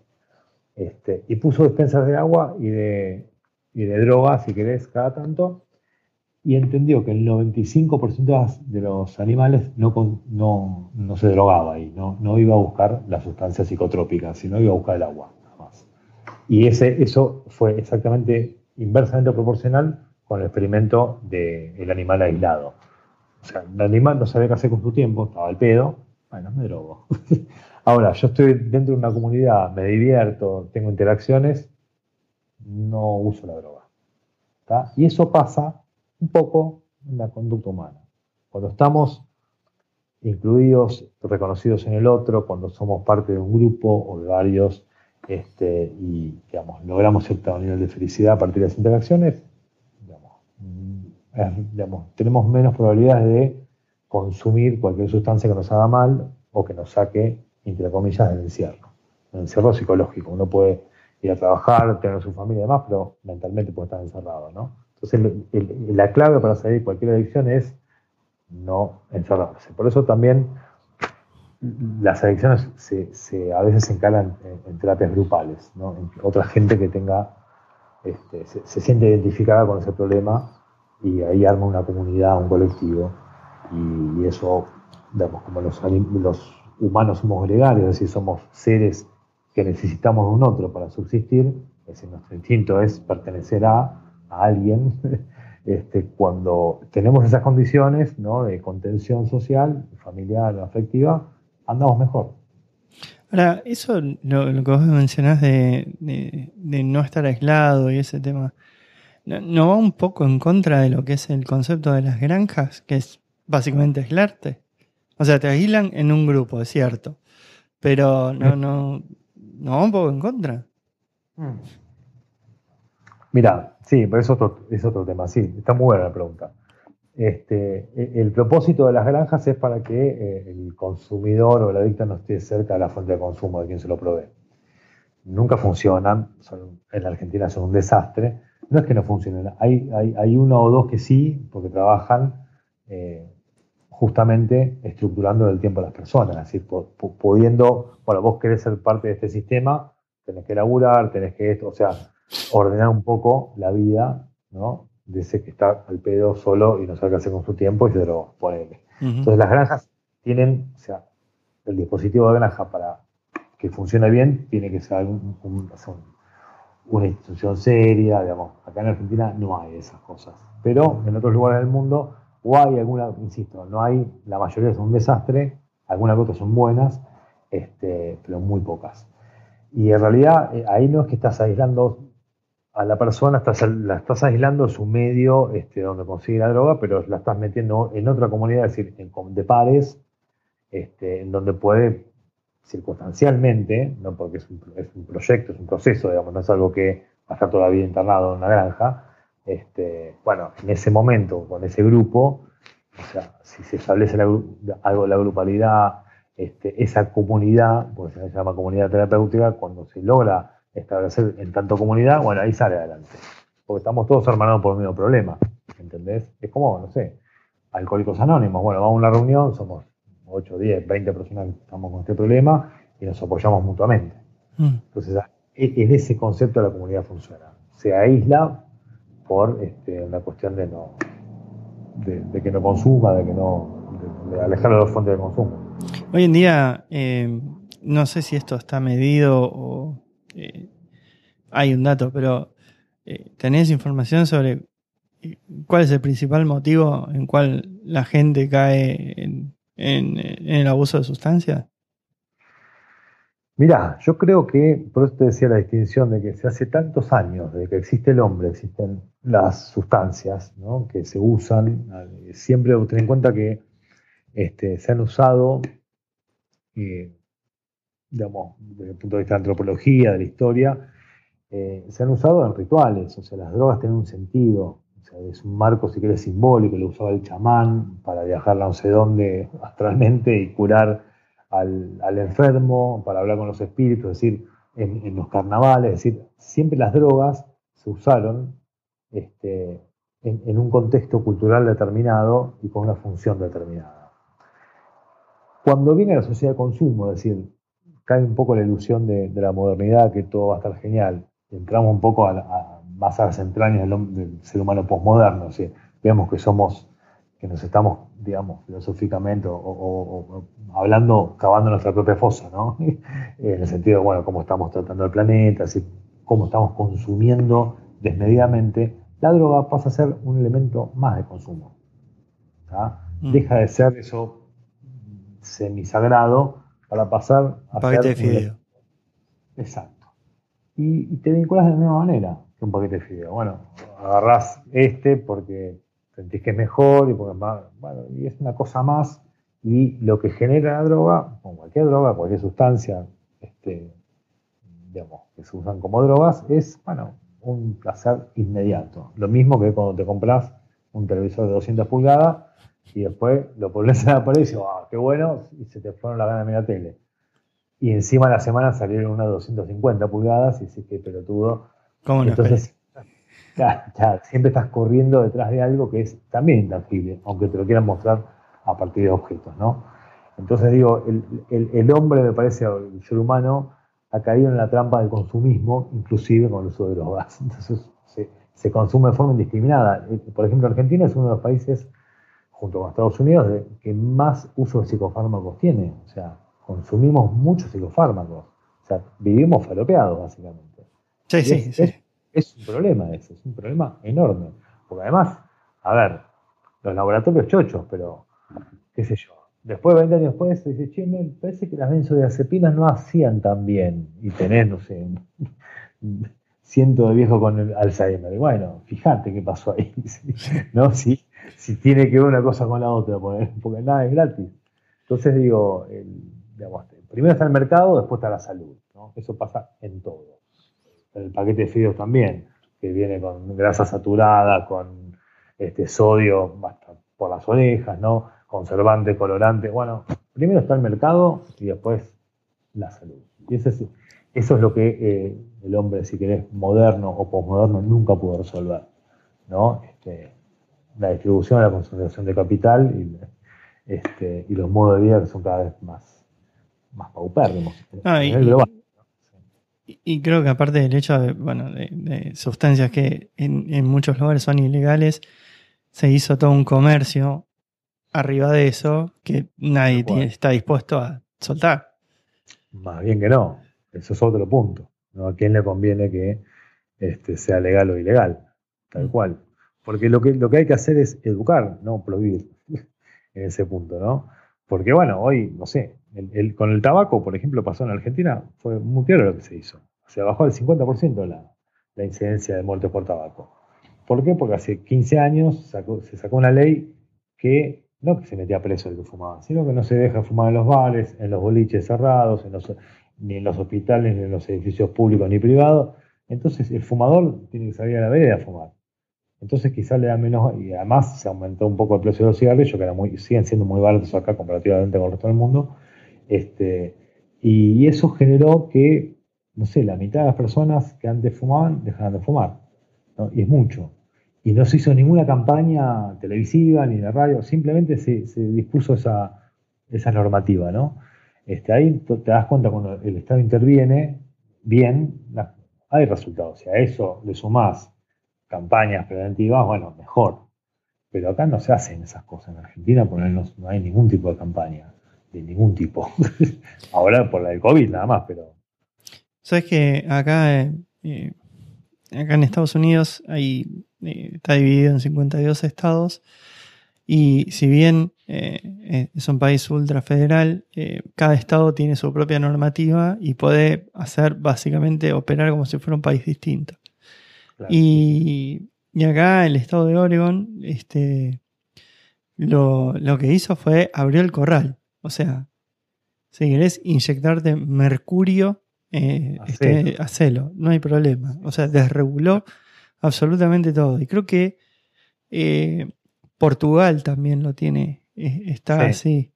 Y, lo que, o sea, las métricas que estaban sacando era como que, o sea, la gente estaba mejor al, desregularlo todo eso. Sí, porque, porque sacás toda la pata de la marginalidad, del narcotráfico, es decir, eh, a ver, si vos pudieras cultivar tu plantita de cannabis y fumártela tranquilamente en tu casa, este, o hacerte un tecito como estás haciendo ahora, este, bueno, ahí no tenés ningún riesgo, vas al no sé, jardincito al balcón, cosechás, sabés lo que estás cosechando, sabés qué calidad tiene eso, porque lo plantaste vos, ponele.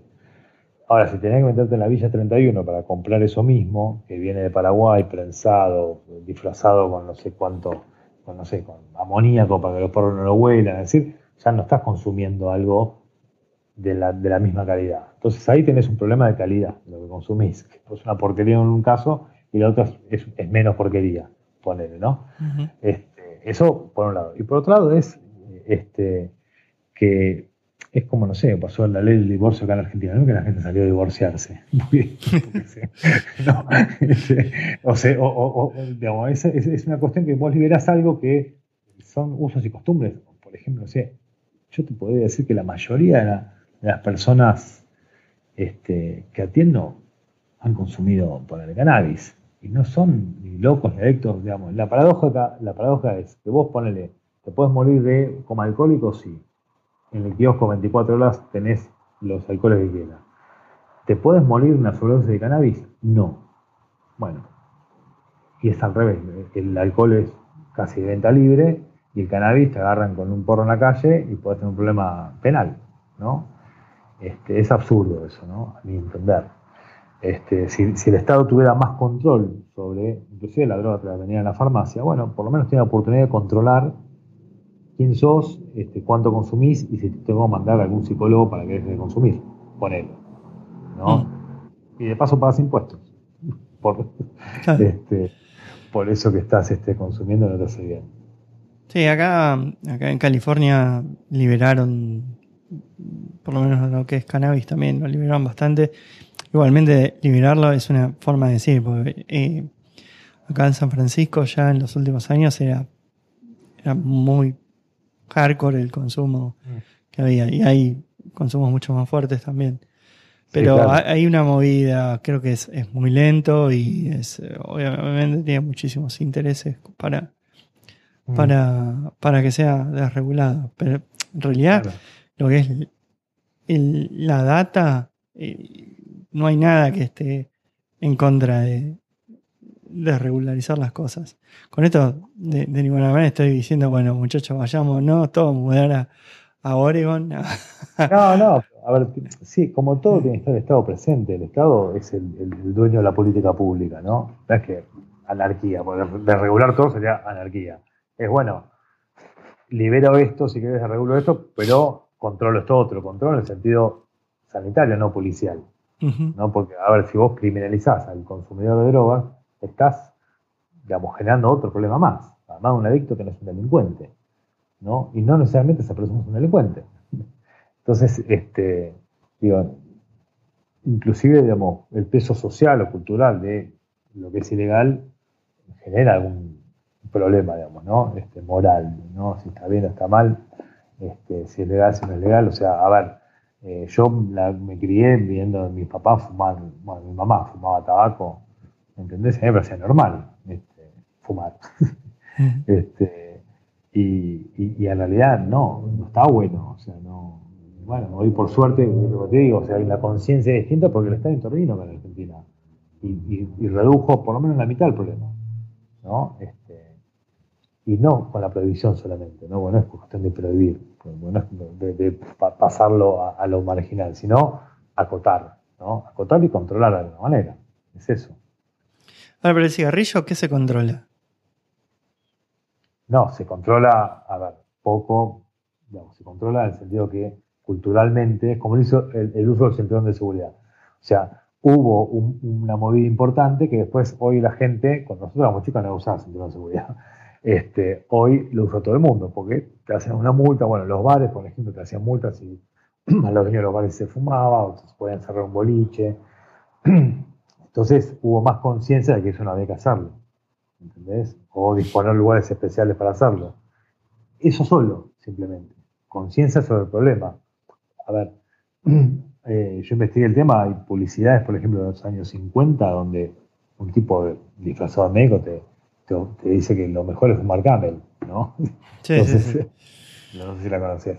Este, pero digo, bueno, decir, ahí te das cuenta cómo cambió el concepto este, de que el tabaco es cáncer.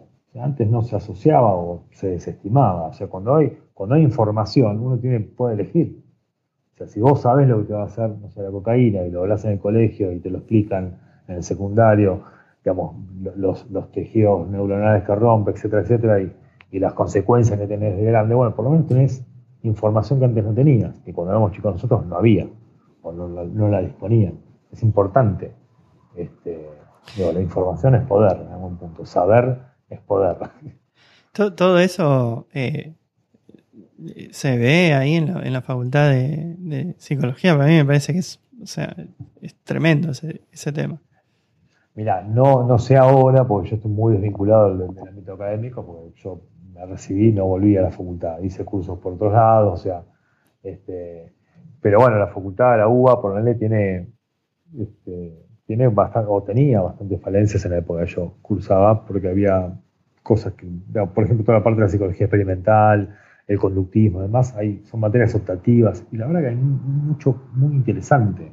O sea, todas las corrientes de las, dentro filosóficas y de pensamiento de la psicología todas aportan a la disciplina y todas son muy interesantes. En Argentina lo que hay este, es siempre la famosa grieta. Los cognitivistas contra, contra los sistémicos, los sistémicos contra los psicoanalistas. Y decís, no, salpedos. O sea, no, Pero para, contamos un poquito más de eso, porque para mí es la psicología es una disciplina grande y yo te diría que hablamos de psicologías en plural, porque hay muchas escuelas, muchas orientaciones filosóficas de la psicología, digamos, algunas más ligadas al existencialismo como el psicoanálisis, que es más, si querés, hasta poético en algún punto, habla del inconsciente, habla de cosas intangibles, habla de, este, bueno, ya que te imaginarás complejo de tipo de castración, o sea, tiene algunos constructos teóricos y este, opera a partir de eso. Después tenés esquemas mucho más este, ligados a la biología, las ciencias duras, las neurociencias, ¿no? la, rama cognitivo-conductual, la que hace, por ejemplo, experimentos, con esto que te contaba de las ratitas. Eso es parte de la psicología este, conductista, ¿no? de la herencia positivista de la psicología, que es muy interesante porque, bueno, el marketing tiene un montón de eso, o sea, de, estudio, este, como se llama, de campo, de territorio, de conductas del por qué la gente hace A, B o C, ¿no? Este, y, o sea, insisto, todo suma a la disciplina. Ahora, son distintos caminos para llegar a Roma. Algunos simplemente el conocimiento de cómo una persona eh, digamos, tiene determinada conducta y otro quizá, por ejemplo, el psicoanálisis intenta no solamente saber por qué la tiene, sino cómo modificarla, digamos, eh, pensando en los intereses del sujeto, de la persona que te consulta. quizá cuando vos pensás en términos más de marketing, vos querés modificar para que, para que compren tu producto o lo que quieras. O sea, querés llevar este, la voluntad de, las personas hacia un lugar, ¿no? Eh, entonces, bueno, son como puntos de vista, si querés, éticos distintos y, obviamente corrientes filosóficas distintas dentro de una misma disciplina. Pero insisto, no, no, acá lo que hay en Argentina es como lo que yo vi cuando cursaba en la facultad, como grietas, ¿no? O sea, grupos, mayoritariamente, digamos, uno en la, UBA te recibes de casi de psicoanalista, porque ves mucho psicoanálisis, que es muy interesante. A mí me encanta el psicoanálisis, pero bueno, este, es una técnica que tiene más de 100 años. Podemos también incorporar otras, ¿no? Este, no, nos, viene mal. Y eso, em, ¿se hace mucha investigación ahí en, en Argentina o se toma investigación de otros lados? No, se toma de otros lados. Eh, no, no se hace mucha investigación.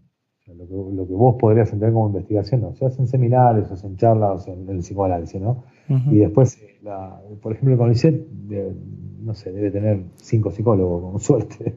No, no, hay, no hay este, investigación, eh, tanta investigación como en Estados Unidos, por ejemplo, que sí, es otra psicología distinta a la que uno se representa. Este, son otros métodos. Y Estados Unidos tiene en ese aspecto este, mucho más campo de investigación o tradición de investigación que, Argentina. Nosotros somos más psicólogos clínicos de atender este, a las personas y no este, investigarlas, si querés, desde el punto de vista empírico. ¿Sabes que acá me pasó que eh, allá en Argentina, con, toda la parte de esto, creo que lo, inclusive lo conté en otro, eh, en otro podcast, pero eh, a mí me pasó que la, parte física de la cardiopatía eh, para mí fue excelente como fue resuelta, pero la contención psicológica para mí estaba, estaba mm. floja de papeles para mí. Estaba, floja de papeles. Y los médicos sí son en general. sí, viste, el corazón funciona así. Adáptate o te vas a la mierda, ¿viste? Y bueno. Eh, y acá lo que me pasó es que eh, existe un, centro de eh, adultos con cardiopatías congénitas. Porque, ¿qué me pasaba? A mí, yo en Argentina me trataba con pediatras, que eran los que veía, o sea, yo, 40 años, tratándome como pediatra, ¿viste? ya, ya, llamar por teléfono al médico era un quilombo, ¿viste? Claro, y, y acá, bueno, tienen todos. Te iba con un chupetín. un patito. Ya. y acá, bueno, hay un área especializada en gente que ya este, tuvo su tratamiento, tuvo su cirugía, tuvo lo que sea. Y aparte tienen un área de psicología que te ayudan a eh, sobrellevar tu, tu, cardiopatía. Y hay gente que está especializada en eso. O sea, gente que está especializada en eso y que te, lo ponen a disposición, ¿viste? Yo hablé con, con, en ese momento con la psicóloga. Para mí, ya era tarde, ¿viste? Porque yo, o sea, puedo, hablar, puedo escribir, puedo hacer lo que sea, ya no, tengo problema. Pero lo increíblemente bien que me hubiera servido eso mucho antes. Y es una pena eso no exista, ¿viste? Porque o sea, de nuevo, yo le, debo la vida a los médicos, siempre lo digo. Pero la, la, parte de sobrellevarlo con la cabeza, eso fue un bardo. Y, eso es una pena que no, no, no, llegue allá. y eso que, digamos, a ver, que yo me acuerdo cuando eras chico vos, o sea, eh, nunca tuviste problemas sociales con eso, siempre fuiste re amiguero, sos, o sea, supongo, este, nunca, o sea, siempre te la bancaste de muy chico este, y lo tomaste como, como algo muy natural, así, un tipo de fuerte, desde el punto de vista psicológico, porque, no sé, otro puede haber desarrollado, hablando de la queja, de lo que hablaba al principio, se puede haber quejado toda su vida ese problema este, y, no haber avanzado. Así vos eso lo incorporaste como una condición, te la bancaste y hiciste una vida normal, este, 100%. Digo, no, no, comías con sal nada más. Este, este, Era la única diferencia. Bueno, la verdad, Yamil, eh, estoy enloquecido con, todo. Bueno, he aprendido vocabulario. Llevamos dos horas.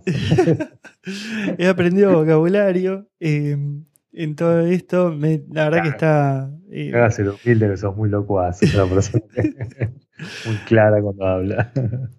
no, em, no, no, no tengo ninguna ningún otro tema más, así que, o sea, te fui matando a preguntas a medida que, se me fue ocurriendo. Eh, te dejo, no sé, dos minutos si tenés ganas de comunicar algo, comentar algo. Eh, y si no, cerramos la charla. No, simplemente agradecerte. Este, realmente la charla, bueno, va a ser muy lindo. Eh, me, encanta haber formado parte de este proyecto de podcast que estás haciendo. De tiempo libre. tiempo libre. Y la verdad que nada, agradecido a full y muy contento por verte este, nuevamente después de tanto tiempo. Bueno, Yamil, muchísimas gracias por tu tiempo. Encantado de tenerte acá en Tenemos Lado B y a todos los que estuvieron escuchando o viendo. Muchísimas gracias a todos. Nos vemos en la próxima.